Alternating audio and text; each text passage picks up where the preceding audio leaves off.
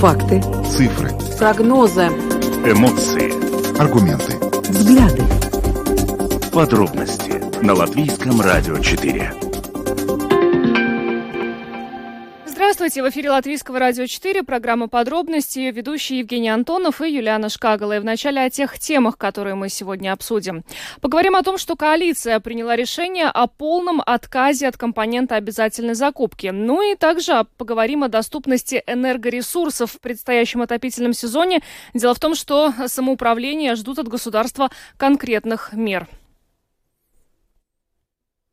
А Э, власти Эстонии в то же время начали убирать из общественных мест военные памятники советской эпохи. В преимущественно русскоязычной Нарве накануне демонтировали памятник танку Т-34, еще несколько военных монументов. Это было произведено чрезвычайно быстро, оперативно.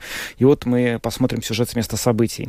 А в Риге сегодня представили новую концепцию развития зоопарка. Он превратится в парк развлечений, и мы сегодня проведем опрос и спросим вас, уважаемые слушатели, каких развлечений вам не хватает в Риге. Звоните, телефон прямого эфира эфира 67227 440. Добавлю, что видеотрансляция программы «Подробности» доступна на домашней странице Латвийского радио 4 lr4.lv, на платформе РусЛСМЛВ, а также в социальной сети Facebook, на странице Латвийского радио 4 и на странице платформы РусЛСМ. Слушайте записи выпусков программы «Подробности» на крупнейших подкаст-платформах. Наши новости и программы можно слушать теперь также в бесплатном мобильном приложении «Латвия с радио». Оно доступно в App Store, а также в Google Play. Ну а далее обо всем по порядку. Самые важные темы дня. Подробности – Программа подробности на Латвийском радио 4. Накануне премьер-министр страны Кришни Скаринш заявил, что коалиция концептуально договорилась о поддержке энергоемких предприятий. Поддержка планируется в виде грантов и будет оказываться в случаях, когда, по крайней мере, 10% общих расходов предприятия составляют расходы на энергоресурсы. Но еще один важный момент. Коалиция договорилась полностью отказаться от применения компонента обязательной закупки ко всем потребителям электроэнергии и э, компенсировать юридическим лицам в размере 100% распределительный тариф. Министр финансов э, Янис Рейр сообщил, что расходы на эту поддержку составят около 200 миллионов евро. Конкретное решение об отмене компонента обязательной закупки будет действовать до конца этого года, а решение об его отмене со следующего года было принято принято уже ранее. В свою очередь, два других механизма поддержки будут применяться до окончания следующего отопительного сезона. Ну и сейчас у нас на прямой телефонной связи советник министра финансов Инс Далдерис. Инс, добрый вечер. Добрый вечер. А, расскажите, пожалуйста, подробнее о том, почему принято это решение об отмене вот этого компонента обязательной закупки и насколько это поможет предпринимателям пережить кризис, который начинается вот в этом отопительном сезоне. Ну, хочу сразу сказать, что решение правительства еще не принято насчет этих мер поддержки населения и поддержки предпринимательства, но есть концепции, которые рассмотрели э, коалиционные партии в своем заседании и решили э, часть из этих предложений, которые предложило Министерство экономики, поддержать. И одно из этих Э, это отмена, полная отмена этого обязательного компонента, не знаю по-русски сказать. Компонент обязательной закупки. Да, да и, э, и, и наконец-то отменить полностью это. Э, и э, это все поддержали. И сейчас Министерство экономики работает уже над, уже в частности, на документах, которые будут приниматься в правительстве. Это уже точное решение или, да, скажем так, да, правительственные документы. Так что там на этом это будет приниматься, ну, следующий после, ну, в скором времени. Но концептуальное такое решение есть, что, например, примерно пакет э, поддержки предпринимательство э, составляет где-то 200 миллионов э, евро, и население это более чем 400 миллионов. Но это потом это так, первые цифры, которые, которые потом мы, конечно, э, по факту увидим, сколько это было. Но это примерно такие, такие расчеты, на которые ну, полагались принимать такое решение. Но отмена компонента обязательной закупки относится абсолютно ко всем потребителям, то есть и к домохозяйствам нашей страны, обычным да. жителям, да, которые используют электроэнергию. Да, такого уже в своих э, счетах уже такого компонента не увидим. Но, да, но ведь компонент обязательной закупки это очень маленькая часть, из которой состоит общий счет э, за электроэнергию.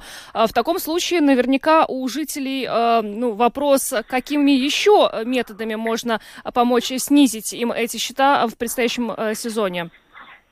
Ну, еще скажу еще раз, что решения еще не приняты, но в основном это будут те же самые, которые были прошлой зимой. Это снижение тарифа, часть тарифа, которые за распределение. Которые, за распределение, да. И еще, еще некоторые варианты, которые поменьше будут, может, меньше будут, как, как сказать, ну, еще другие меры уже в зависимости от других компонентов. Но это основное, это как, как, как было прошлой зимой, так, так такие это будут. Но э, так, решения еще будут приниматься и рассматриваться, и это еще, еще такие первые, первые решения, которые были уже на коалиционном уровне. Да, это понятно. Но если все все-таки э, решение будет принято, э, получается, что э, жители могут рассчитывать на то, что счета за электроэнергию будут,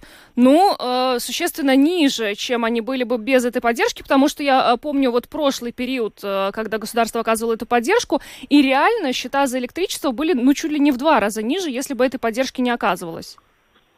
Да, ну, конечно, главная дилемма вот, э, насчет этих поддержек, э, чтобы э, эта поддержка была такая, чтобы все-таки мотивировала э, и наших людей все-таки э, пересматривать свои э, э, потребление, смотреть, э, потреблять э, как можно меньше электроэнергии и э, другой, других э, энергоносителей. И это э, ну, с одной стороны, и с другой, конечно, надо поддержать, э, потому что такие, такие скачки рекордные для электроэнергии и других э, энергоносителей, такая, конечно, э, большинство наших жителей не может э, просто аккумулировать такие так что нам будет ну, надо найти э, такое разумное решение, чтобы мы все-таки была, была мотивация э, не тратить так много, с другой стороны, все-таки э, люди должны жить в теплоте и при свете. Так что там,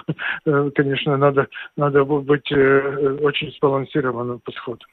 А что касается вот, собственно, самого этого компонента обязательной закупки, ведь он вводился для того, чтобы поощрить э, э, разработку зеленой энергетики. И вот сейчас как можно это оценить? Он сработал, он помог э, увеличить э, выработку зеленой энергетики в Латвии, или его введение оказалось ошибкой, или не совсем э, соответствовало тем ожиданиям, которые, собственно, возлагались на него? На как вы можете оценить его эффективность этой меры?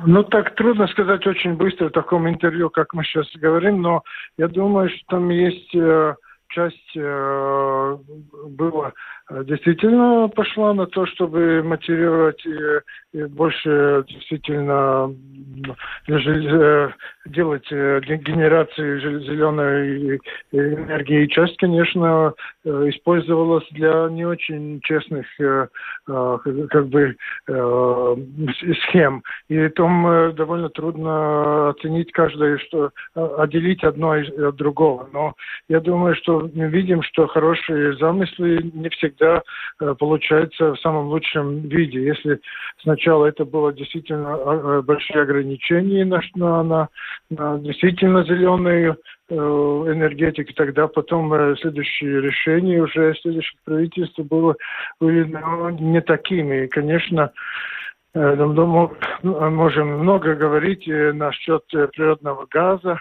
Конечно, что это поддержка новой генерации и резервных генерационных э, ну, наших Яудас, да, ну, конечно, чтобы э, мощность, мощностей надо было поддержать, но не через этот инструмент, который мы, э, и когда включили природный газ тоже э, в этот компонент, это было действительно все-таки ошибка, да.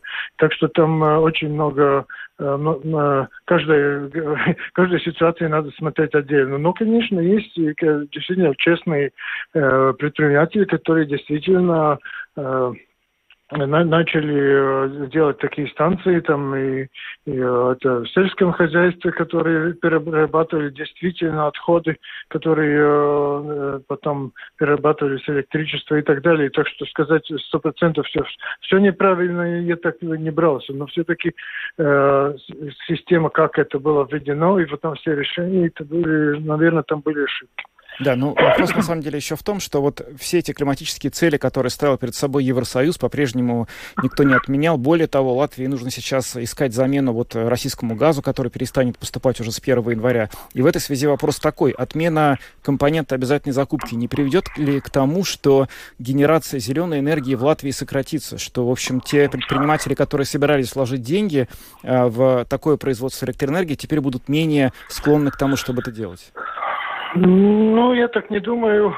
Э, конечно, это вопрос больше к Министерству экономики, но я думаю, что сейчас такой большой бум э, зеленой генерации и ветряной. Мы знаем, что все эти мощности, которые э, представляют Садал Стиклас и Аукстрегум Тиклас уже на, на грани, потому что очень много проектов разрабатывает ветряной энергетики, и солнечной, так что там уже другая совсем проблема, как мы да, распределить э, сети распределения и сети э, высоковольтных э, переводов. Так что там, там долж, должны быть уже большие инвестиции, чтобы это все все-таки могли аккумулировать и взять вообще. Так что я не думаю, что сейчас очень знаем, что владельцы частных домов очень, э, ну, там очереди стоят, и все, все очень... И есть другие поддержки, мы знаем, довольно интенсивная поддержка для солнечного электричества и, и других э, мероприятий. И, и государство сделало большое,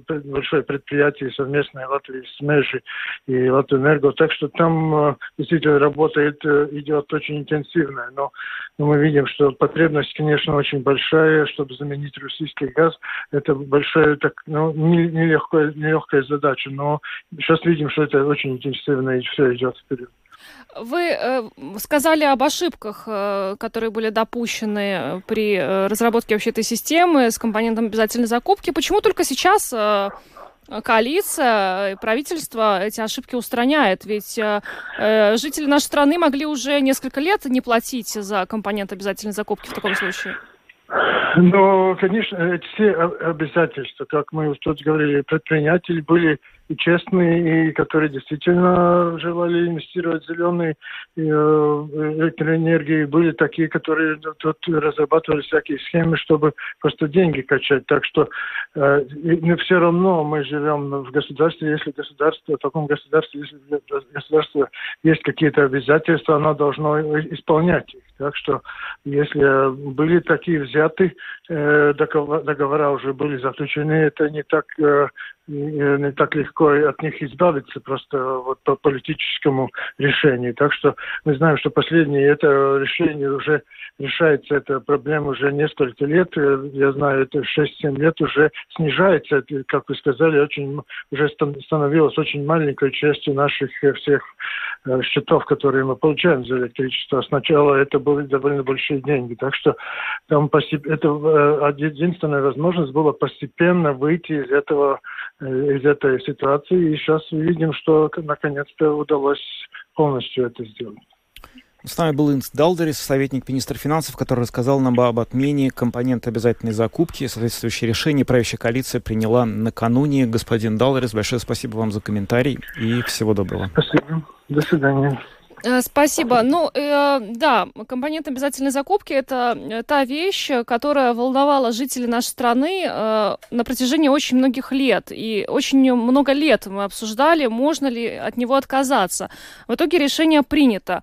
Но э, и как ранее уже говорили эксперты, когда э, еще в начале года мы видели скачки, резкие цен на электричество, компонент обязательной закупки – это все-таки очень маленькая часть от общего счета за электричество. Кстати говоря, о счетах местах. Э, всем, кто нас э, слушает и, может быть, как-то пропустил эту новость, э, стоит учитывать, что сегодня в промежутке с 18 до 19 часов по латвийскому времени стоимость электричества для потребителей нашей страны достигнет потолка биржи Nord Pool Spot и составит 4000 евро за мегаватт-час. Это 4 евро за киловатт-час. Это примерно в 9 или 10 раз выше ежедневной средней стоимости электроэнергии. Поэтому э, те жители жители нашей страны, у которых э, нефиксированный тариф за электричество, ну, стоит э, все-таки э, с 18 до 19 часов э, сегодня воздержаться от э, чрезмерного использования электроэнергии, дабы потом э, не получить слишком высокие счета за электричество.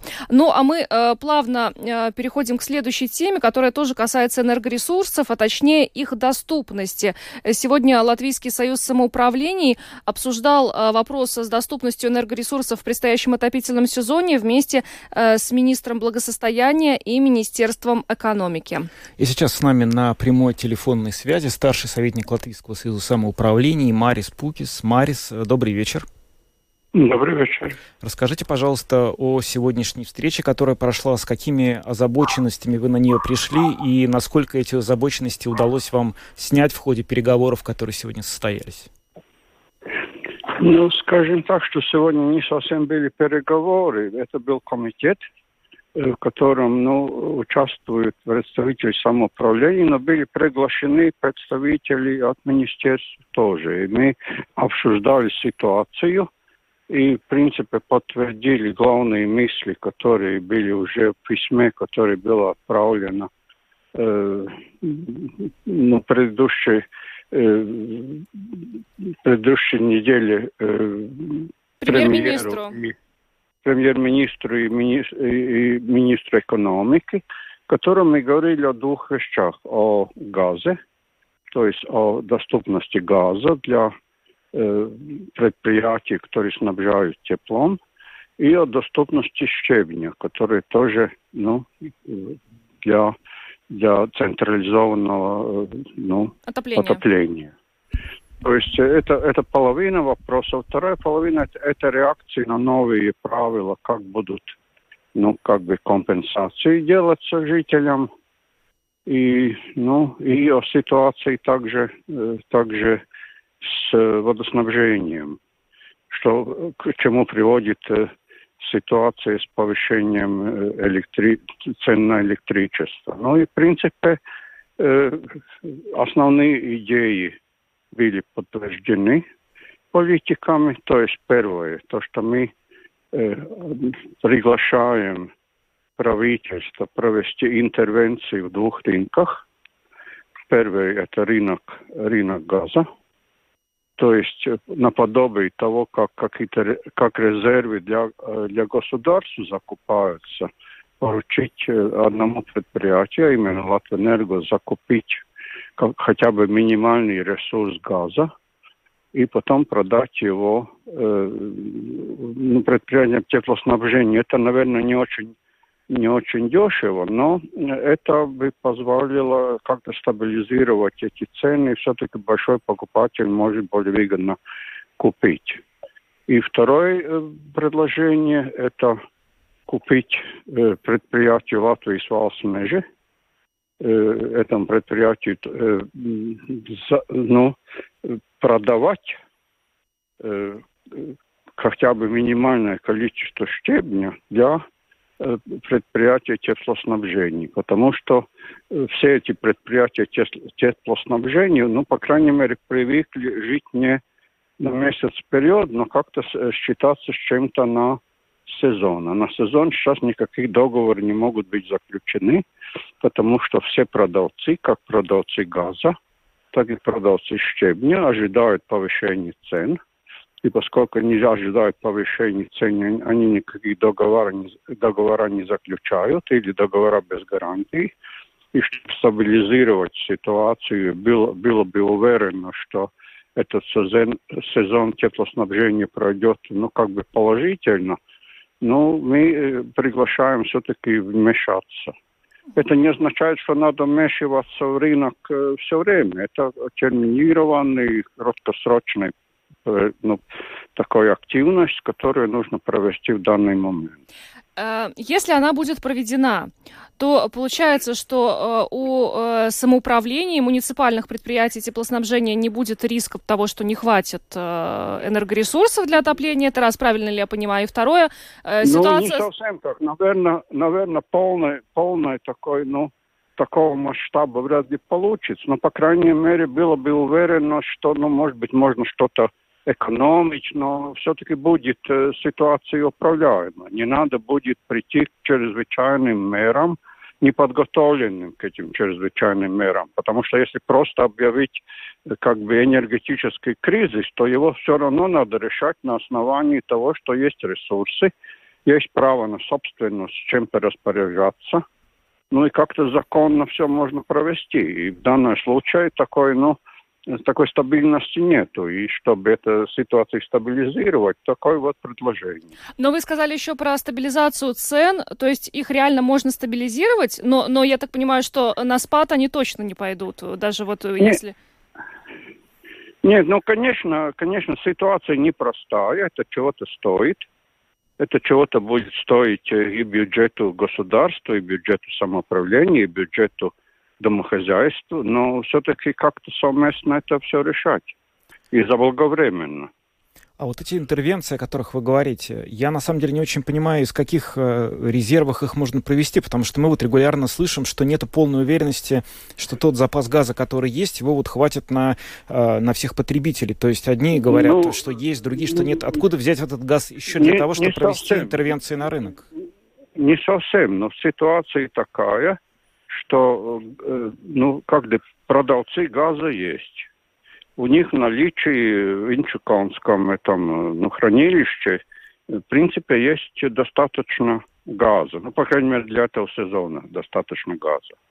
Но никто не может заставить их продать их э, предприятиям самоуправления. Они могут продать тому, который платит дороже.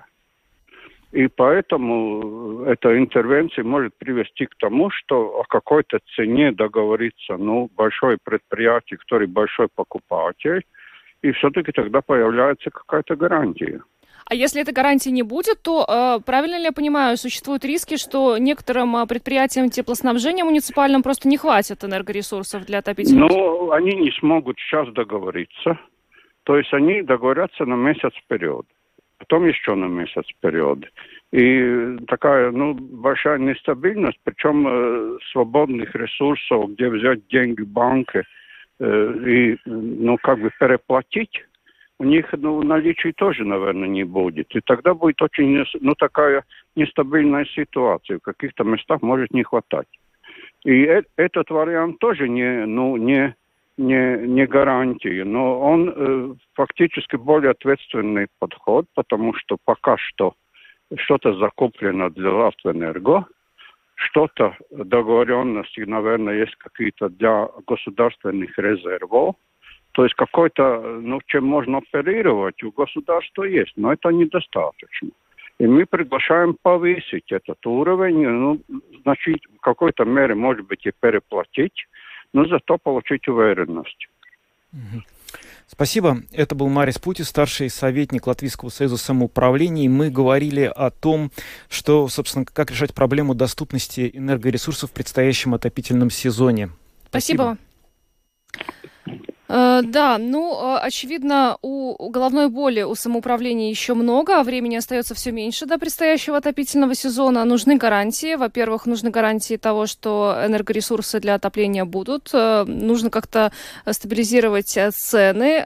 У Союза самоуправления есть конкретные предложения. Теперь только остается дождаться, чтобы эти предложения были одобрены со стороны государства. И, ну, вот те интервенции, о которых Марис Путис говорил, действительно были реализованы. Вот меня, знаешь, что больше всего настораживает во всех этих историях? Мы много уже говорим про то, что есть такая проблема с доступностью вот, э, ресурсов на энергоресурсов на этот сезон.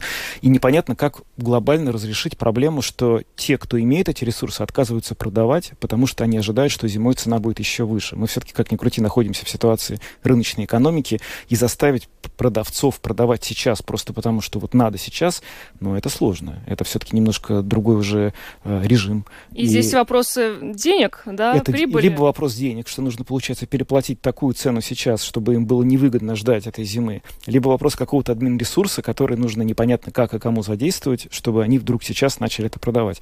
И как это решить? Вот мы слышим уже, ну, не первую неделю мы говорим об этом, и мы слышим, что предлагают какие-то попытки что-то изменить, а как конкретно изменить, я вот не вижу. Так что это непросто. Ну что, переместимся в соседнюю Эстонию. Переместимся в соседнюю Эстонию. Там происходят очень интересные и важные события. Буквально накануне власти страны начали убирать из общественных мест э, военные памятники советской эпохи. Ну, надо сказать, что этот процесс, в общем-то, идет уже несколько недель. Но вот вчера он дошел до города Нарвы. Это город, который находится на границе с Россией. Он преимущественно русскоязычный. И на территории этого города находится шесть советских монументов, которые связаны с Второй мировой войной или событиями, которые могут быть с ней ассоциированы. И, в общем, одним из ключевых элементов вот этих вот памяти был памятник э, танку Т-34, который вчера был демонтирован, и несколько других моментов тоже было демонтировано. Произошло это рано утром. О том, как это произошло и какой резонанс это вызвало в городе, сегодня в программе «Домская площадь» утром рассказал редактор Народской студии эстонского радио 4 Михаил Камашко. Давайте послушаем и посмотрим. Ну что ж, быстро и неожиданно расскажите, пожалуйста, в чем была неожиданность этого демонтажа? Как все происходило? Были ли вы очевидцем происходящего? Но очевидцем достаточно было быть сложно, потому что все началось ранним-ранним утром. А, собственно, технически а, правительство, которое обещало, что не будет демонтировать а, советские военные монументы, ночью оно было право, да, действительно, это было не ночью, но это было очень раннее утро, и для всех, для многих неожиданно, даже для журналистов, потому что э, я проснулся от звонка канцелярии Дома Стенбека, Дома правительства, э, с информацией, что скоро будет э, пресс-конференция о том, что же будут делать с нашими советскими военными монументами. И да, многие мои коллеги даже не могли пробраться через заграждение, потому что где-то около 7 утра был оцеплен весь район рядом с монументом Нарвский танк, танк Т-34, э, поэтому было достаточно сложно. Хотя, по сути, э, некоторым коллегам из других редакций удалось даже поставить камеру и транслировать онлайн, как снимают этот танк. Неожиданно было, потому что э, все-таки это достаточно длительный процесс, э, и если еще где-то в начале весны заговорили о том, что надо избавиться от э, советских военных монументов, потому что сейчас их семиотика поменялась ввиду войны в Украине, российской агрессии в Украине, то э, это была достаточно вялая дискуссия. Сейчас э, ближе э, к августу она больше разгорелась, э, и э, в принципе э, все государство и правительство смотрело на этот нарский танк, хотя в Эстонии от 200 до 400 военных советских монументов до сих пор есть, но вот э, танк стал таким символом. И э, казалось еще до э, часа дня вчерашнего, э, позавчерашнего дня, часа дня понедельника, что есть какой-то компромисс между разными сторонами процесса, есть компромисс между правительством и нарскими властями, что все-таки Нарва сама, поскольку это собственность города и на балансе департамента городского хозяйства, Нарва сама э, демонтирует памятник, э, но в понедельник э, вот случилось то, что случилось. Дело в том, что в нашем, на сессии городского собрания нашего законодательного представительского органа, где должны были принять решение, что да, Нарва переносит, и вот э, мэрия, городская управа получает такое задание, э, этот вопрос был снят с повестки дня и не принят. Собственно, еще было ожидание, что у Нарвы есть там пару дней. Э, многие депутаты предполагали, что даже больше времени они еще успеют провести еще одну сессию, что-то решить. Но да, получилось так, что в понедельник Нарва не приняла решение, рано-рано утром во вторник правительство уже снимало эти монументы само. И напомню, что это не только танк Т-34, это семь монументов на территории Нарвы и соседнего самоуправления Нарва-Юнис. А, расскажите, пожалуйста, Михаил, а какова оказалась реакция местных жителей на данное событие? А, Я поговорил с многими, при том, нужно сказать, что местные жители, это не такая гомогенная группа, э, норвитянин это не диагноз э, с четкими и, там, идеологией и политическими взглядами, это целый спектр и палитра самых разных людей, но мне это все очень напоминает тот тон, то есть не то, что говорят, а как говорят люди, на то, что они переживают какую-то очень сильную психологическую травму, э, и, собственно, да, целому городу была нанесена такая психотравма. А поэтому город сильно переживает, большие волнения в социальных сетях, люди делятся своими эмоциями, очень все эмоционально, но э, в физическом мире, в реальном мире достаточно все спокойно.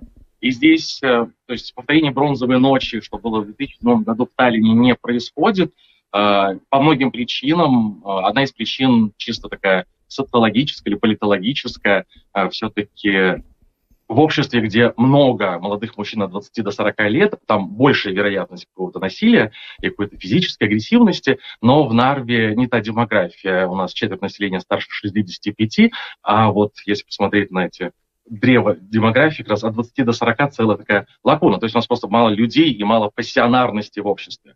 Второй момент, конечно, это э, неожиданность и быстрота самой операции, спецоперации полицейской, которая по сносу этих а, памятников и переносу их, а, потому что, да, просто люди не успели сформировать что-то. Что с бронзовым солдатом было, там это долго шло, и успело сформироваться какое-то гражданское объединение, какие-то общества, какие-то лидеры. То есть этого тоже не произошло, поскольку все было быстро. Плюс полиция превентивно а, нескольких людей, которые могли бы быть лидерами какого-то протеста, задержала на 48 часов, и там еще двоих-троих в течение дня тоже огородила от общественного пространства.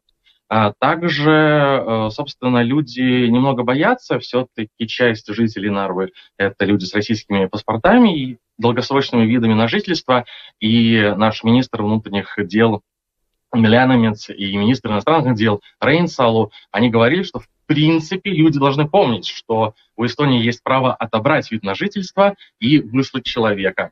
Поэтому, да, я думаю, еще частично вот этот некий страх перед репрессиями государства, он тоже повлиял на то, что все было достаточно спокойно. Mm-hmm. Ну и местные лидеры мнений всегда призывают сохранять спокойствие, а не поддаваться на провокации, ну и все такое прочее.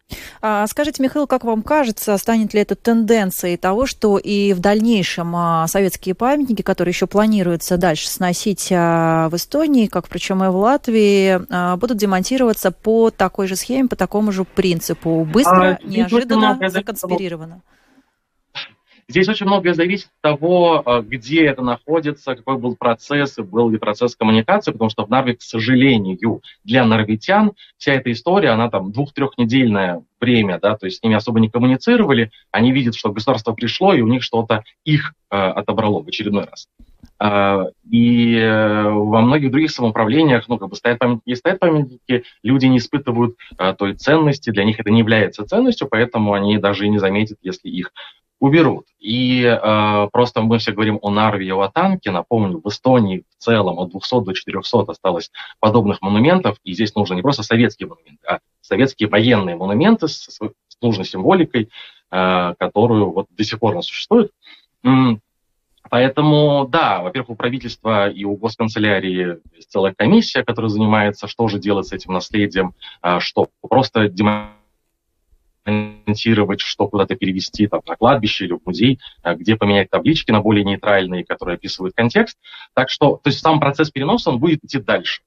А будет ли сопротивление у самоуправления, у местного гражданского общества, а, не знаю, потому что Нарва не единственный русскоязычный, превалирующий русскоязычный город в Эстонии, но, как пример Таллина, в Таллине в понедельник а, тоже без согласия местных властей был убран один из монументов, Притом еще в июне или в июле Таллинское городское собрание отказалось вообще рассматривать какие-либо подобные решения, собственно, отдало все на откуп государства.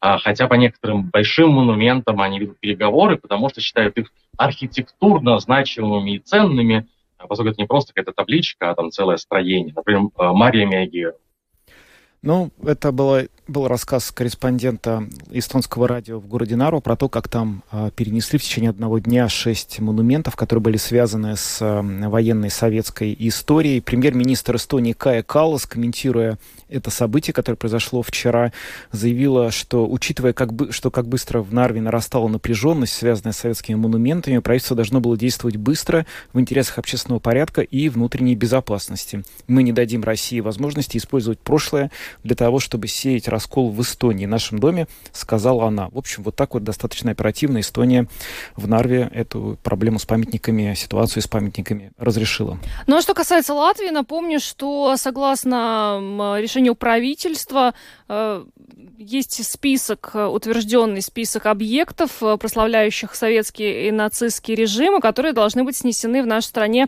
до 15 ноября, и в целом в список включено 69 таких объектов. Но мы двигаемся дальше, поговорим о Рижском зоопарке, э, который сегодня представил новую концепцию развития, и фактически можно сказать, что э, Рижский зоопарк превратится ну, в целый парк развлечений. Да, он превратится в парк развлечений, и мы хотим, чтобы вы после этого сюжета приняли участие в нашем опросе и ответили на вопрос, каких развлечений не хватает в Риге вам. Телефон прямого эфира 67227-440. Звоните, пожалуйста, после того, как закончится беседа с нашим уважаемым гостем. А сейчас с нами на прямой э, видеосвязи находится Янис Рудзитис, председатель правления Рижского национального зоопарка. Здравствуйте. Я... Добрый вечер. Добрый вечер. Расскажите, пожалуйста, во что стремится превратиться наш зоопарк и чем он станет? Э, э, самая наша главная стратегическая цель зоопарка, чтобы зоопарк стал э, ценностью города Риги. Да? Каждый себя уважающий город Европы хочет, чтобы его зоопарк был одним очень привлекательным объектом для и для местного населения, и для э, всех туристов. Э, вы сказали парк развлечений. Я бы сказал, зоопарк э, стремится парк приключений. Приключений даже. даже. Да, поскольку наша это самая главная концепция этого мастер-плана 2035 это географическое приключение для, все, для всех посетителей всех возрастов. Он планируется разделить по географическому принципу. Э, начиная с, с Гималаев, с Тибета, да, потом Африка, Австралия, Евразия и так далее. И каждый посетитель увидит не только животных, э, которые обитают в конкретной среде, но и то, э, какие там растения, какие там особенности, какой там климат и, и, и так далее, скажем так. Это чтобы тенденция, чтобы посетитель оказался в том географическом месте и осуществил, осуществил. Э, да, ту, ту, э, те, те чувства, те, те запахи, звуки, которые э, от, относятся к этому региону. Но еще один такой интересный момент, который планирует реализовать Рижский зоопарк. Сейчас, ну, как бы мы привыкли, что зоопарк принято по крайней мере, в Риге посещать летом. А, эта концепция предусматривает, что а, туристы смогут посещать зоопарк в абсолютно любое время года, и им там абсолютно не будет скучно. Как вы планируете это реализовать? Э, вот это тоже одна фундаментальное э, отличие от э, нынешней ситуации, да, чтобы мы хотим, чтобы зоопарк стал всех сезонным. Не секрет, что сейчас на данный момент почти 80% посетителей у нас посещает летом. Э, но мы хотим это делать э, Рижский зоопарк for Seasons Zoo, да, чтобы было э, и внутренние экспозиции побольше, да, и, и, скажем так, и коллекция будет развиваться в таком Э, стиле, чтобы побольше было животных, которые активны, в, скажем так, в несезонное время, скажем так, чтобы, чтобы в каждом э, времени года посетитель мог найти что-то новое, что-то интересное, чтобы, э, чтобы и зимой, скажем так, или в сером э, осенью э, не, не, было бы что, что посмотреть, а не так, чтобы было, скажем так, половина экспозиции пустые. А эти вот работы, о которых сейчас вы говорите, они будут идти э, в течение какого времени? И есть ли какие-то вот эти рубежи, когда будет готовы части? То есть с чего вы собираетесь начать, когда вы будете это представлять, и когда вообще будет проект полностью готов и представлен вниманию жителей Латвии? Э, ну, как, как Рига никогда не, не будет готов, так и зоологический сад все время будет развиваться. Но э, если мы будем э, говорить о рамках мастер-плана 2035, то, скажем так, этот, конец этого проекта мы планируем приблизительно в этом 2035 году, то есть это около 12-13 лет. Работы, скажем так, при про планировки уже начинается уже сейчас. Э, и первый, э, вообще весь проект э, состоит из семь этапов который будет посредственный, частично параллельно. Не будет такой ситуации, чтобы зоопарк превратится в стройку, и, в принципе, они так по, по кругу будет идти, да, какая-то часть будет закрыта, но это, скажем так, основную коллекцию особенно влиять не будет.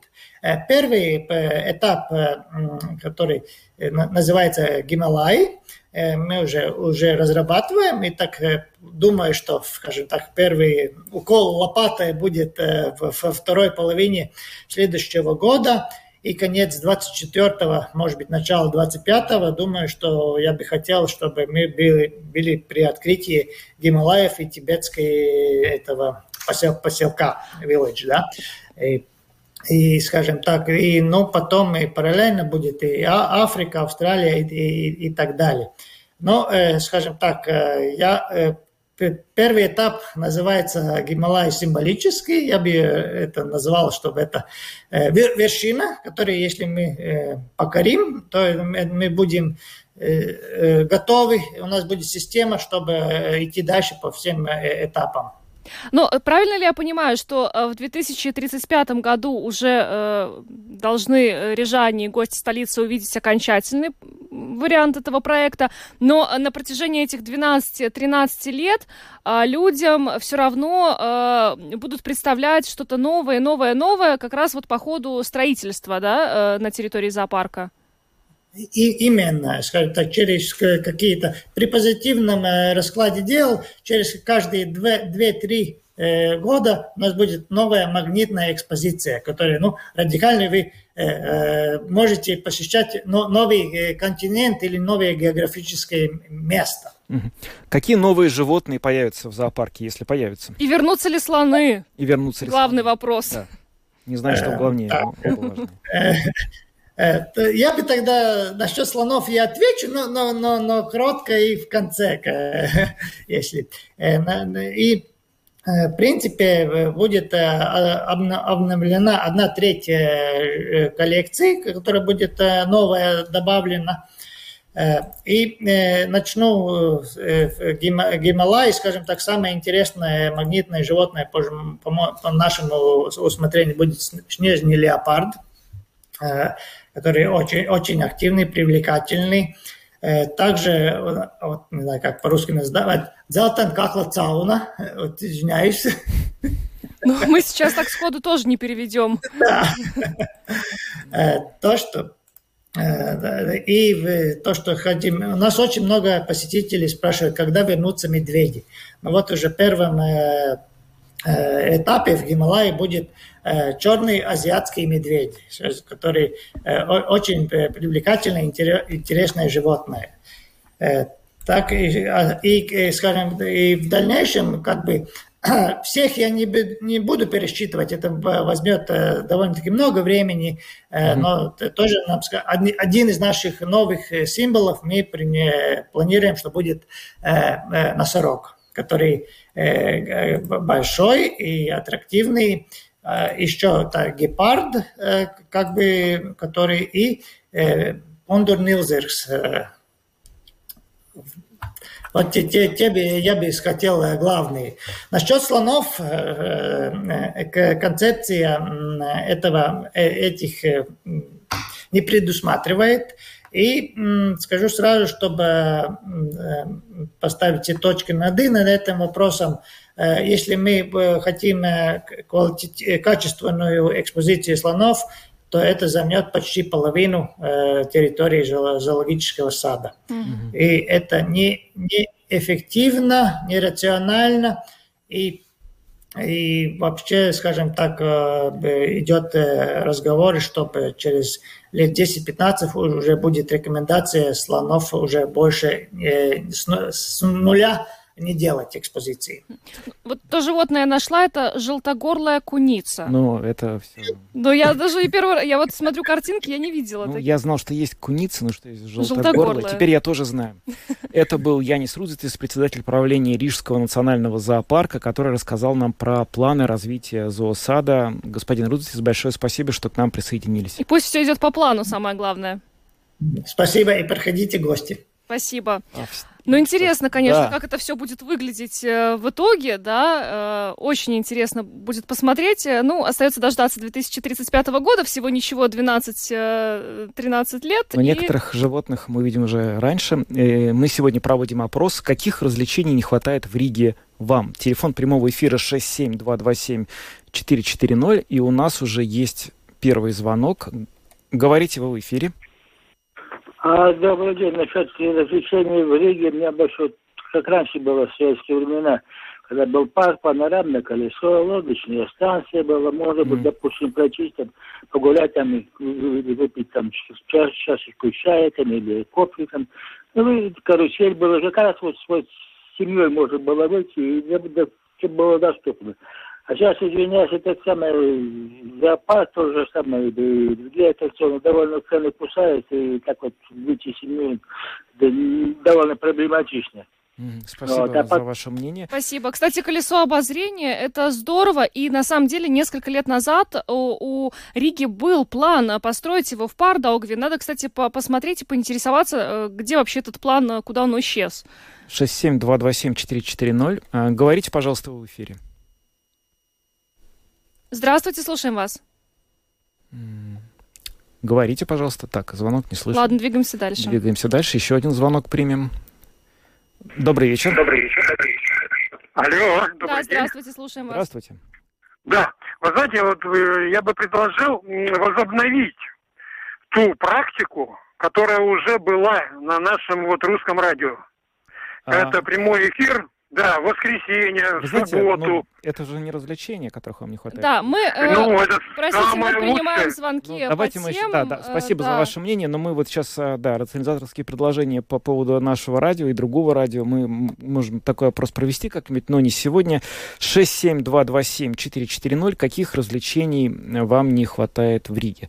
Вот эта идея с колесом обозрения, действительно, пожалуй, это единственное, что в Риге вот сейчас нет из того, что уважаемый слушатель сказал, потому что все остальное и лодки, да, и вот какие-то кафе, вроде все есть. Алло. Добрый, добрый вечер, Алло, говорите, пожалуйста. Да. Ну вот мне не хватает, тут развлечений бывает, вот придешь в Ригу, да, ну вот захочется выпить хорошего. Где, здесь нет дискутации. Как вот я в Грузии попал, значит, там 25 сортов вин, пошел, продискутировал, а потом неделю они меня поили. Ага. Понимаете? Но это, вы знаете, вот, вот уже... дело. А в Риге такого нету. Ну... Без, без денег что? Пошел он вчера в Юрмале, купил 100 грамм коньячку и самое, и бутербродик. 100 евро. Так. А, ну, вообще, Грузия, это, конечно, там другой менталитет уже, дегустация, это фишка, можно сказать, этой страны. У нас, э, ну, как-то вот да, не, не, не принято. у нас, в общем, можно получить, но это тоже будет за деньги. За деньги. Говорите, пожалуйста, вы в эфире. А, да, добрый вечер. Добрый. Ну, мне как папе хотелось бы видеть для своих дочерей контактный зоопарк угу. хорошего качества. А второе, я бы хотел видеть какие-то 5-6 аттракционов. Почему нет в зоопарке, если ваш собеседник говорил о парке приключений э, э, адреналиновых, которые нравятся детям, угу. скажем, от 5 до 15 лет. Ну и третье, э, может быть, какая-то небольшая экспозиция развлечений, которые похожи на АХА-центр, которые научные и развивающиеся. Понятно, услышали вас. Спасибо. Ну, вот такие развлечения, которые в АХА-центр, вот в Риге, если я правильно понимаю, будут построены в конце этого года, а в Энспилсе такой центр уже открыт, и он там успешно работает. Ну, аттракционы, кстати, тоже это отличная вещь. К сожалению, аттракционы у нас перемещаются по микрорайонам, и они такие гастролирующие. Это правда. Нет единого какого-то парка, где это можно было бы, куда можно было бы с ребенком прийти, как-то и вот это. Может быть, на самом деле, вот в Пардаугове это частично тоже будет реализовано. Да, на месте памятника. На месте.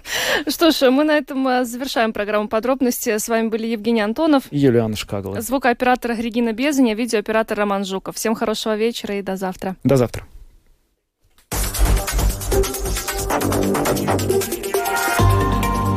Латвийское радио 4. Подробности по будням.